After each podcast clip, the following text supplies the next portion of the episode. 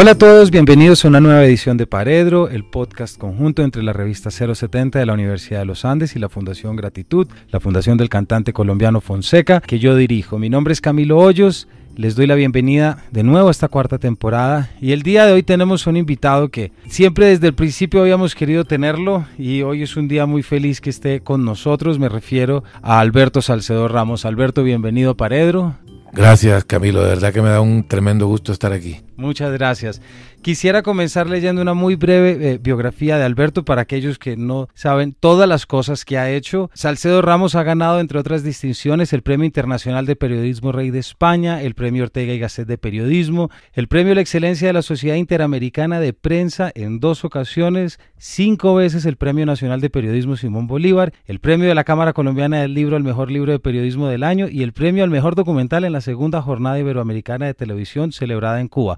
Creo que estarán algunos que se me quedan por fuera, pero lo que quisiera decir es que con todo esto yo creo que estamos frente al escritor más bacán de Colombia y eso también te lo quiero decir, Alberto. Bueno, muchas gracias, de verdad. E, ese título de bacán es mejor que todos los otros que leíste ahí. Tienes toda razón, pero así es. te... acuérdate de la frase que dijo Héctor Lavoe en Barranquilla cuando Ernesto Macaulan lo estaba entrevistando. Dijo, es chévere ser grande, pero es más grande ser chévere. Exactamente, yo creo que este la tenemos. Bueno, Alberto, si te parece, me gustaría comenzar con un fragmento de una crónica tuya que se llama Águilas de Medianoche, en la cual yo creo que vamos a entender muchos de los puntos que abordaremos acá. Dice así, pasando por el Cerro del Gavilán, mientras las llantas se aferraban a la empinada cuesta como las tenazas de un escarabajo, me pregunté si el conflicto que presenciamos a diario en la televisión incluye lo que yo estaba viendo. Nos muestran los cadáveres, cómo no, nos muestran el llanto de los dolientes, nos muestran las cifras, pero jamás nos dejan sentir una atmósfera que vaya más allá de las muertes y los disparos.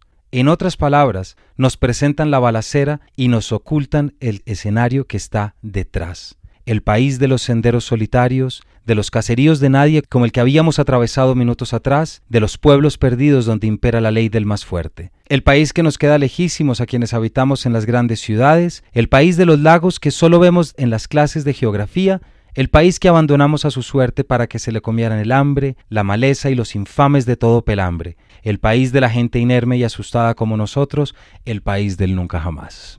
Esa crónica se llama Águilas de Medianoche. La hice en el páramo de Sumapaz, a 4.000 metros de altura sobre el nivel del mar. Y cuando, cuando llegué a Fusagasugá, porque teníamos que llegar ahí para luego subir siete horas en un jeep campero, cuando llegué ahí con el fotógrafo que se llama Camilo Rosso, un soldado que nos condujo hasta allá, pero vestido de civil, en el momento en que entramos al, al, carro me dijo, si acaso nos para por ahí la guerrilla, digan por favor que son unos geólogos unos investigadores que van a averiguar algo sobre los frailejones allá arriba. Entonces yo en esa frase, bueno, yo le dije a él que no podía mentir porque la mentira no se sostenía. Hubiera sido fácil que con una segunda pregunta me dejaran en evidencia, pero al mismo tiempo la prevención de él activó las alarmas, los temores y también me hizo ver la gran ignorancia que tenemos nosotros en relación con el país. Nosotros vivimos en un país que tiene por dentro otros países y conocemos el oficial, conocemos el, que fácilmente se puede ver desde el centro de Colombia. Pero cuando salimos a las regiones, cuando vamos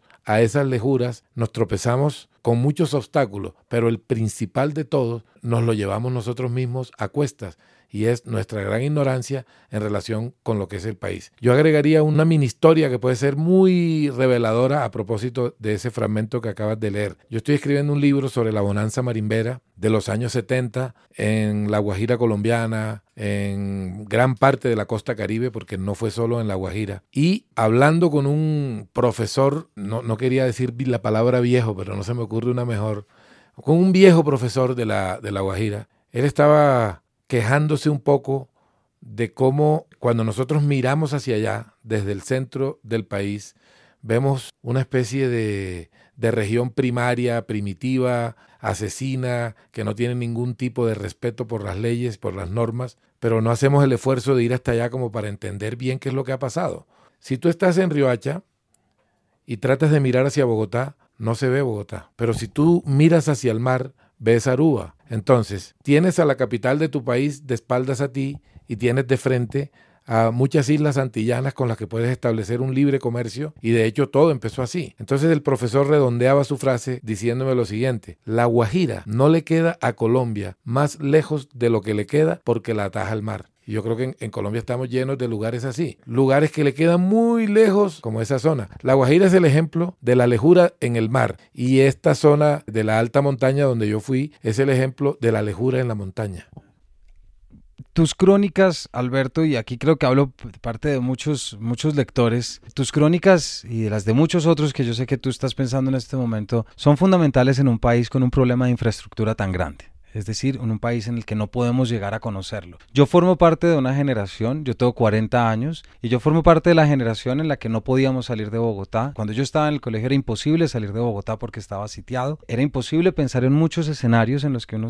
reconocía que se perdían en el olvido. Y hablo de escenarios en los que hubiera visitado, no escenarios en los que iría a descubrir dentro de mi país. Yo siento que esa es una de las grandes ventajas, no sé si reconocidas o no, actualmente de la crónica en nuestro país y de lo que le podemos delegar a la crónica para los años venideros. Creo que la crónica debería ser ese gran herramienta, soporte, como lo queramos llamar, que nos permita contar las historias pequeñas de los países que no conocemos. Sí, yo estoy totalmente de acuerdo. Yo hace poco hablaba de cómo, bueno, eh, recordaba que un intelectual venezolano llamado Miguel Otero Silva había dicho que Colombia y Venezuela fueron países mal divididos, pues según él se debió hacer un solo país caribe con los caribes de ambas repúblicas y un solo país andino con las regiones andinas de ambas repúblicas. Yo recuerdo que hice parte, siendo yo apenas un adolescente, como del coro de personas que aplaudían esa iniciativa. García Márquez era como el, que más la celebraba. Pero con los años me he puesto a ver que, ese tipo de mirada es parte del problema que tenemos. O sea, el problema de creer que solo si somos iguales podemos conformar una república. No nos tocó ser iguales. Pero el hecho de que no nos haya tocado ser iguales no quiere decir que no podamos dialogar. Gran parte de la sinsalida histórica en la que está Colombia es porque muchos líderes no pueden compaginar sus visiones del país. La política es eso. La política es establecer unas condiciones para que las distintas visiones de país que tienen sus líderes puedan llegar a consensos, ¿verdad? En el caso de la geografía nuestra, pues sí, tenemos una geografía diversa, tenemos lugares remotos de difícil acceso, tenemos muchas zonas a donde no llega el Estado, tenemos además una gran diversidad cultural, tenemos muchos países que están divorciados entre sí. Porque aquí, por ejemplo, La Guajira no dialoga con el Chocó, Leticia no dialoga con, con Popayán. Pero yo creo que ha habido un gran problema en quienes tendrían que haberse encargado de articular la República. Y me parece que uno de los retos de la crónica es ese. Me pareció que cuando me llamaste por teléfono para invitarme al programa, mencionaste a Molano, creo que lo vamos a mencionar acá también. Y a mí me parece que Molano hizo el esfuerzo, como un pionero además, de ir más allá de lo periodístico con el fin de tratar de entender qué era lo que había ahí. si, algo saca uno el limpio cuando lee los libros de él, es que está frente a los libros de alguien que entendió, alguien que entendió lo que éramos, lo que, lo que estaba pasando, ¿no? Y alguien que se preocupó por ir más allá de lo coyuntural, porque cuando uno informa, cuando uno hace crónica, informa. Lo hace con las herramientas de la literatura, las herramientas formales, pero con los procedimientos metodológicos del periodismo, de la investigación periodística. En el caso de Molano, él añadió esa metodología del, del sociólogo, ¿no? Y esa curiosidad histórica que a veces parece estar ausente en las salas de redacción, porque las salas de redacción se limitan al momento, al ya, a la hora, y parecen olvidar que las cosas no son producto de una generación espontánea e inmediatista y cortoplacista, sino que viene de un proceso histórico, ¿no? La crónica hoy tiene el reto de sobrevivir porque la han ido otra vez desterrando de los medios. Siempre fue un territorio de exilio la crónica. Siempre, la crónica, incluso José Martí en el siglo XIX le llamó a la crónica aquel género, decía él, que permite democratizar la inteligencia, porque según él, la crónica Decía Martí en el siglo XIX, la crónica no debe limitarse a los ensayos académicos, a los libros de difícil acceso que están por allá en el anaquel de una biblioteca no abierta siempre al público o que el público no frecuenta como debería, sino que al ponerla en un periódico hace que la gente entienda ciertas cosas que no había podido entender antes, ¿no? Efectivamente hemos hablado de Molano porque era imposible y, es, y será imposible hoy no volver sobre él. Es un poco que nuestros oyentes entendieran qué perdemos con la muerte de Molano, qué pierde el país con la muerte de Molano. Recapitulando un poco todo esto que nos has dicho. Y para esto quisiera traer una cosita más dentro de esta misma pregunta. Tú tienes una frase que a mí me encanta porque es que marca esa difusa frontera que es muy clara, pero cuando la lees o la puedes imaginar puede resultar difusa entre la novela o llamemos la novela corta y la crónica, entre el cuento narrativo y la crónica. Es una frase que es muy sencilla, que es la crónica consiste en hacer visible lo invisible. Quisiera que nos desarrollaras esto de hacer visible lo invisible un poco frente a Molano si quieres o frente a lo que hemos estado hablando, porque hay unos puntos del iceberg que yo sé que tú vas a ver cuando vas al salado, por ejemplo, pero luego no se trata únicamente de hablar del salado es demostrar esos países, si queremos seguir con la metáfora, dentro del salado, que es necesario rescatar. Bueno, comienzo con una frase de Gilbert Chesterton que me encanta citar. Chesterton decía, el periodismo consiste en decir, Lord Jones ha muerto a gente que no sabía que Lord Jones estaba vivo. Con mucha frecuencia nos enteramos de la muerte de, pero nunca supimos de la vida de ese fulano. O nos hablan de una persona que se había ido desvaneciendo, se había ido volviendo pasto de olvido hasta cuando muere y entonces otra vez nos recuerdan que esa persona estaba viva. Bueno, esos olvidos o esos Lord Jones de los que hablaba Gilbert Chesterton son personas invisibles, no las vemos. Una figura como la de Molano contribuyó a sacarlos de allá, de donde estaban invisibles, y traerlos a la luz. Traerlos a la luz no solo para que los viéramos, no solo para que conociéramos sus vidas, sino también para que nos miráramos en el espejo a través de ellos. Porque a mí me parece que el reto de la crónica, Camilo, no es solamente contar una historia. Si uno se pone a ver una historia bien contada, la puede contar más gente de la que uno cree, pero no todo el mundo es capaz de contar una historia y hacer que el lector sienta que no está frente a unas páginas, sino frente a un espejo. Hay gente que explora también la condición humana, que te deja la absoluta claridad cuando estás leyendo de que tú pudiste haber sido la persona de la que están hablando ahí. O sea, en principio, la crónica pone frente a ti una historia que a ti te parece ajena. En principio, cuando tú abres el texto, tú ves el título, ves de pronto el primer párrafo y alcanzas a pensar que te van a hablar de un tipo que no eres tú. Pero cuando está bien contada, cuando todas las tensiones dramáticas, cuando todos los conflictos están bien desarrollados, cuando la condición humana está bien explorada, tú puedes terminar pensando que esa persona de la que están hablando pudiste haber sido tú, ¿no? ¿Y cómo hace uno, Alberto, para conocer a esa persona de la que quieres escribir esa crónica? Aquí es una pregunta ya un poco de técnica, si nos cuentas dentro de este concepto. ¿Cómo encontrarla? Eh, desde el que la encuentras, desde que te concentras, porque yo te he leído que tú has hecho muchos viajes con los personajes de tus crónicas a entenderlos en muchos aspectos distintos. Sí, a mí me gusta, no solamente me gusta entrevistarlos, ¿sí? La entrevista es una herramienta de la investigación periodística. Uno hace preguntas y a través de las preguntas obtiene respuestas y con esas respuestas va conociendo lo que las personas hacen, lo que las personas piensan. Pero la entrevista también puede ser el recurso más facilista. ¿sí? De hecho, Alma Guillermo Prieto habla del síndrome del entrecomillado y dice que el síndrome del entrecomillado se ha ido comiendo el periodismo, porque en esta época de tanto facilismo, donde hay crisis económica en las salas de redacción, donde hay despidos masivos de periodistas, donde los periódicos están tratando de hacerlo mucho con lo poco, muchos periodistas van a sitios donde hay eventos con una grabadora a tratar de pescar una frase que dijo alguien y a salir corriendo sin haber entendido siquiera la frase o sin haber conocido el contexto de la frase, a ver si esa frase genera un poco de ruido en las redes sociales. Es el síndrome del entrecomillado, ¿no? Y yo veo a veces en la radio que los periodistas hacen tantas preguntas que las convierten en cárceles para quienes están siendo entrevistados. Hacen una pregunta. Cuando la persona la empieza a responder, la interrumpen para atravesarle otra pregunta sin que hubiera terminado la primera respuesta. Es decir, construyen para las personas una cárcel con barrotes de preguntas y por estar en eso nunca conocen lo que hay más allá. Yo creo más en otro tipo de periodismo, a la manera talesiana, que es estar ahí tanto tiempo como sea necesario, quedarse, volver, a veces hacer preguntas, a veces no preguntar nada, sino observar, acompañar a las personas en sus diferentes espacios, en diferentes momentos, ver cómo reacciona, más que reducir las cosas a adjetivos, mostrar la conducta humana.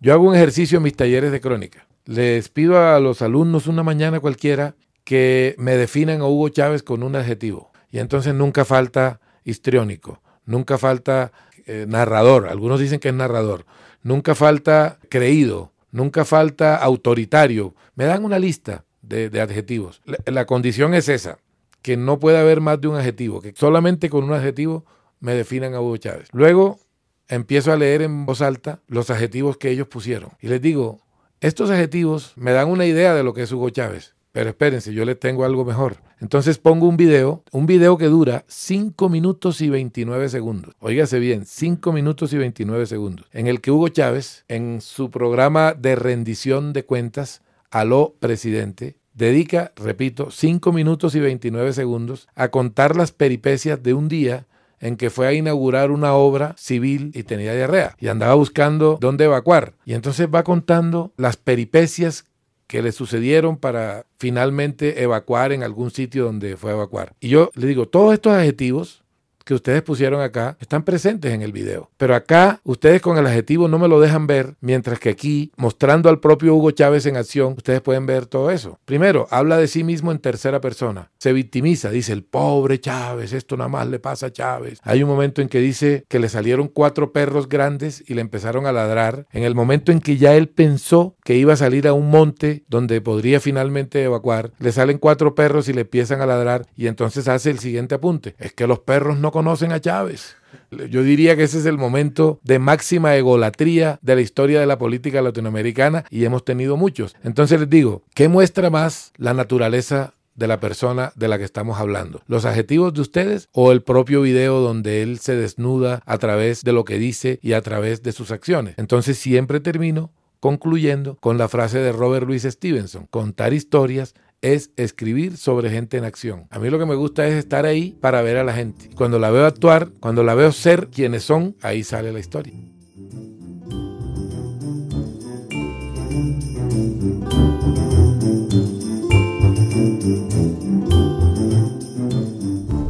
Una pregunta, Alberto, que si no te gustara me la puedes devolver y hacemos otra. Pero mientras yo te escucho y mientras reconozco todas las cualidades y lo que nos da la crónica, más me surge la pregunta y que creo que algunos de nuestros oyentes puedo tener es, ¿qué me permite a mí la crónica que no me permite la novela? Y no lo digo como que tuvieran que competir, no digo que una es más que otra, para nada, pero sí reconozco que cada una tiene una, una función diferente. Hace un ratito yo te estaba poniendo una, una idea en que te decía que yo creo que en el país necesitamos más cronistas que novelistas. ¿Por qué pienso esto? Porque muchas veces contar la realidad frente a qué es lo que tenemos que hacer en el país en este momento, esa realidad que vivimos, puede ser más fácil a partir de la crónica que de la novela o cumpliría con una función distinta. Mejor dicho, ahí te dejo ese trompo de nuña. yo creo que son funciones diferentes. Un, un día yo dije que los seres humanos creamos la novela para hacernos perdonar los reportajes. O sea, porque uno se levanta por la mañana y lee la información periodística. Los reportajes son información periodística. Y uno termina como con, con, una tristeza, puede terminar hasta envenenándose, ¿no? Y luego uno va y lee una novela y no, no, estoy diciendo que la novela sea escape necesariamente. La novela también aborda la condición humana y también se encarga de atender esos conflictos y también pone una lupa sobre las llagas del hombre y también se hace preguntas que inquietan y que conmueven, pero el periodismo se las hace de otra manera. Yo siento que en el periodismo no caben todas las verdades. El periodismo lleva siglos, siglo y pico dándose golpes de pecho en nombre de una verdad. Y yo me pregunto, me sigo preguntando cuál es esa verdad del periodismo. para preguntarme eso, acudo con frecuencia a una frase de Héctor Rojas Erazo que me encanta, que decía, me gustan los que buscan la verdad, pero desconfío de los que creen que la han encontrado. Los novelistas me gustan por eso, porque ellos a su manera también buscan una verdad y no andan por ahí con la pose de que la han encontrado. Mientras que en el periodismo hay demasiados golpes de pecho en nombre de una verdad. Yo creo que sería más honesto un discurso relacionado con las versiones. Yo soy un cazador de versiones. Yo voy a un sitio cuatro, cinco días, seis días y luego me devuelvo a escribir y lo que tengo entre manos es una versión. Es una versión relacionada con lo que yo vi, con la gente que me habló, con yo construyo una versión de los hechos. Aspiro a que esa versión sea justa, que no sea arbitraria, que no sea caprichosa, que sea ajustada a la realidad, ¿verdad? Pero, ¿qué te digo? Yo, yo pienso que las novelas, estoy releyendo a Camille, Sabes, mí de esos escritores que yo, Camille fue, era un escritor anfibio, ¿no? Camille hizo crónicas y también hizo novelas. Y esos escritores anfibios son los que mejor nos permiten conocer o responder mejor esa pregunta que nos hiciste ahorita. Camille, dentro de sus novelas, tiene muchas crónicas. Estoy releyendo El extranjero.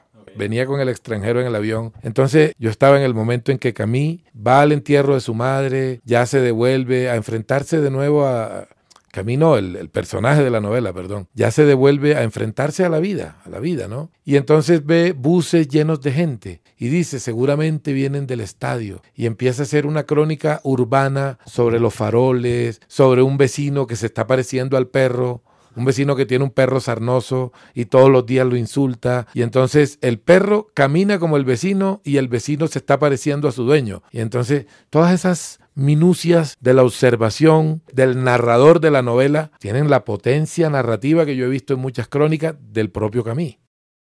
Yo te oí una descripción muy breve una vez que diste de crónica, no, no recuerdo en qué entrevista, en que tú hablabas que la crónica, puedo estar citando mal y me corregirás, decías que la crónica era un relato de la verdad con una interpretación personal de lo que se estaba hablando. Y a mí me, me hacía pensar mucho en eso de la interpretación es decir, de la narración, pero luego la interpretación de yo cuento lo que yo estoy viviendo acá. Cuando pensamos en estos temas, con estos escritores de los que te refieres, pienso evidentemente en García Márquez, en sus relaciones entre periodismo, y otro que recuerdo mucho es Simenón, entre todos los parecidos que él encontraba en su época de reportero en la Gazette de Liège, para luego ya pasar a escribir Megret. No sé si nos puedes contar algo de eso, como de interpretar la verdad desde una postura personal. Mira, ya que citas a García Márquez, te lo voy a mostrar con, como, como con tres ejemplos cortos. Uno de García Márquez. García Márquez escribió a finales de los 90 una columna de opinión. E, era una columna de opinión. Se llamaba El amante inconcluso sobre Bill Clinton. Entonces, aparentemente lo está defendiendo. Él comienza diciendo que los y las infieles no pierden el derecho a negarlo con la frente en alto, solo por el hecho de que fueron infieles. Que uno de los derechos humanos, ciertos fundamentales, es que ningún incriminado está obligado a testimoniar contra sí mismo y que ese derecho no se pierde ni siquiera cuando una persona ha sido infiel, que todos los infieles tienen el derecho a negarlo con la frente en alto. Así comienza. Y hay un momento en que dice que quizá la literatura de ficción y la infidelidad nacieron el mismo día. Según él, cuando Jonás llegó a la casa con el cuento de que se perdió tres días porque una ballena se lo había tragado y la esposa le creyó eso. Esa es una interpretación. A mí me parece que es, válida. Es una ocurrencia, seguramente, claro, pero es una interpretación válida. Es decir, yo creo también en esas verdades de la belleza y de la ocurrencia. A mí no me parece que las únicas verdades dignas de ser contadas son aquellas fácticas que se pueden demostrar. Dos más dos son cuatro, listo, lo demostramos. Ponemos dos manzanas arriba, dos abajo y al final tenemos cuatro. Perfecto. Ya, demostraste una verdad fáctica. Pero a mí también me parece bonito demostrar otras cosas o utilizar la belleza para construir la verdad de la belleza. ¿sí? Y en este caso, esta ocurrencia de García Márquez, pues yo creo que lo muestra.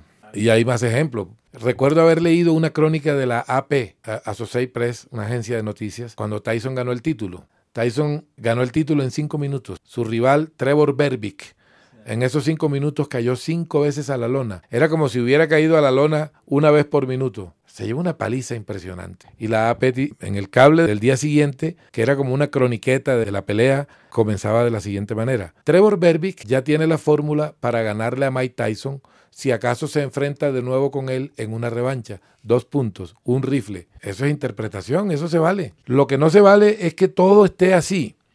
Tienes que combinar eso con información, con datos, con a qué hora fue la pelea, cuántos espectadores había. La crónica fluye por esos dos canales. Un canal por el que vas informando y un canal por el que vas interpretando.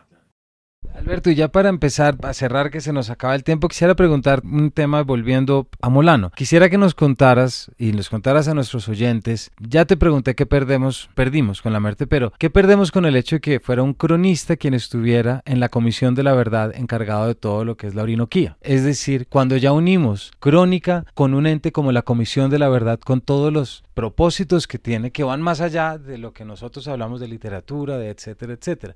¿Cómo ves esa combinación entre el cronista que conoce la realidad y luego aquel encargado de llevar a cabo un tema desde esa expertise. Bueno, recuerde que ahí también está Marta Ruiz, otra gran cronista. Bueno, yo creo que Molano entró a la Comisión de la Verdad en parte por una conciencia de responsabilidad, de la responsabilidad que tenía. Yo creo que podría verse su ingreso a esa entidad como parte de la trayectoria que él traía, como que ya había hecho muchos libros importantes de la no ficción en Colombia, ya había hecho un aporte significativo del que se seguirá hablando, entonces consideró que en esta entidad él podía hacer otro tipo de aporte, porque recuerda que esta es una comisión que tiene un, límite, tiene un, un comienzo y un final, y en ese lapso hay que hacer memoria también, ¿no?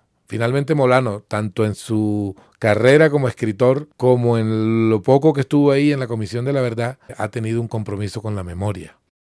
Alberto, muchísimas gracias por habernos acompañado y quisiera cerrar con una última pregunta de algo que cuando arranqué no sabía y es sobre el libro que estás escribiendo sobre la bonanza. Marín Vera, si nos puedes dar un adelanto, si nos puedes contar algo para esperarte prontamente para poder leerte. Resulta que en los años 70 yo era niño.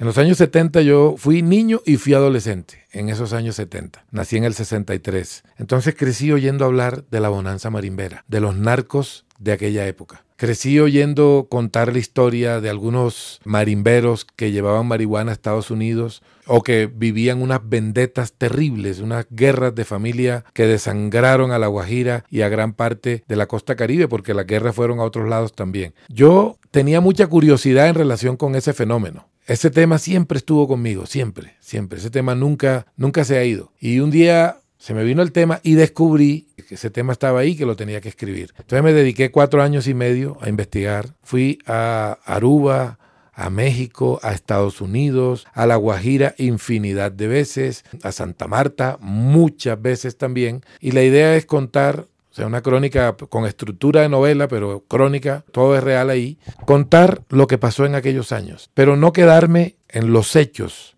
en el reconteo de los hechos, no quedarme en la narración de las circunstancias y pormenores, sino tratar de conectar aquello con lo que vino después en Colombia. Porque yo creo que muchas de las tragedias posteriores, de los dramas posteriores que hemos vivido en Colombia, se desprendieron de lo que sucedió durante los años 70 en la época de la bonanza marimbera, que fue un fenómeno visto como con una mezcla de asombro, fue visto como algo folclórico de unos costeños que estaban por allá tomando ron, emborrachándose y, y en juerga permanente, sin tener en cuenta que ese fenómeno puede verse como síntesis y también como comienzo de un nuevo ciclo. Porque en Colombia las calamidades, cuando cierran un ciclo, es porque van a abrir un nuevo ciclo de calamidades. Entonces, en los años 30 del siglo XX, los guajiros, como te dije al principio, estaban de espaldas a Bogotá. Había ricos de Ciénaga Magdalena a los que les salía más fácil ir a, a Francia que venir a Bogotá en los años 30 del siglo XX. Entonces los ricos de Santa Marta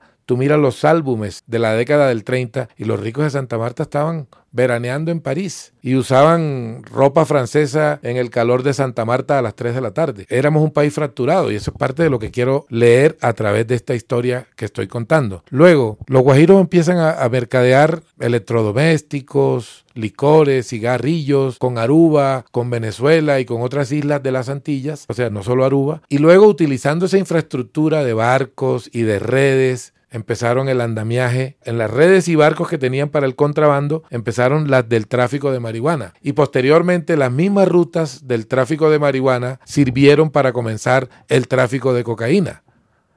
Entonces, si no leíste bien un fenómeno, seguramente no vas a entender que el fenómeno posterior se desprendió de este, ¿no? Eh, bueno, en eso ando. Ando muy, muy contento, sí, por la forma en que está fluyendo, pero menos rápido de lo que yo quisiera, sí. Bueno, pues para nuestros oyentes ya saben en qué está trabajando Alberto para saber lo que desde ya estaremos esperando. Alberto, de nuevo, muchas gracias por acompañarnos. Esperamos que vuelvas a acompañarnos cuando aparezca esto y en otras ocasiones. Muchas gracias. Muchas gracias a ti, Camilo, de verdad, por haberme invitado. Muchas gracias. Y a todos ustedes muchas gracias, nos vemos en una próxima edición de este Paredro.